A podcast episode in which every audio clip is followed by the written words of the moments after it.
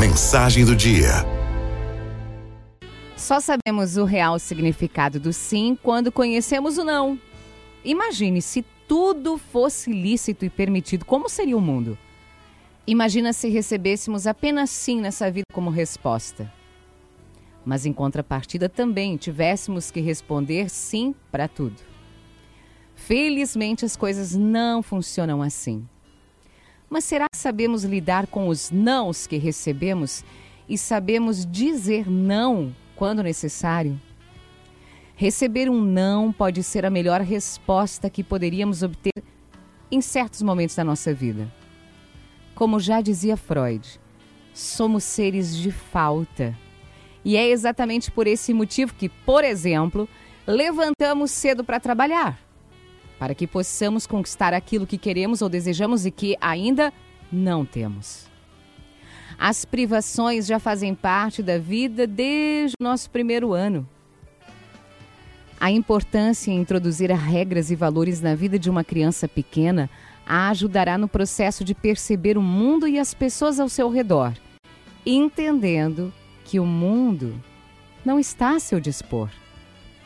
A paciência é aliada dos pais nessa trajetória em que terão que ensinar por diversas e repetidas vezes qual é o comportamento adequado que o filho precisa aprender. Para cada sim que damos, dizemos não para outras questões. Há que se aprender a abdicar de algumas coisas em prol de outras.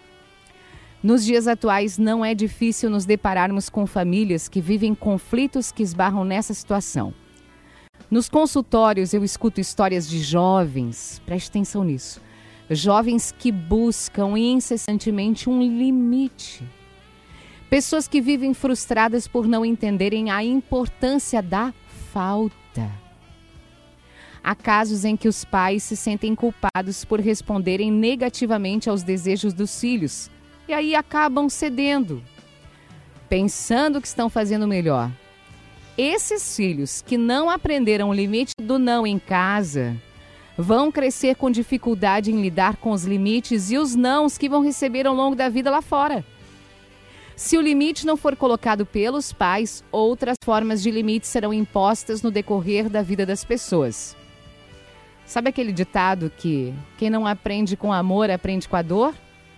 E aí o limite pode vir de uma instituição, do chefe, da polícia, da justiça e até mesmo da morte, que dará um basta e colocará o limite em pessoas que não aprenderam em casa.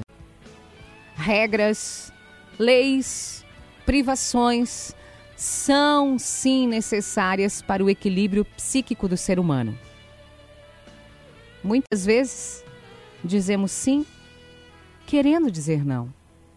É preciso ter coerência com a gente mesmo para saber quando a resposta deve ser sim e quando deve ser não.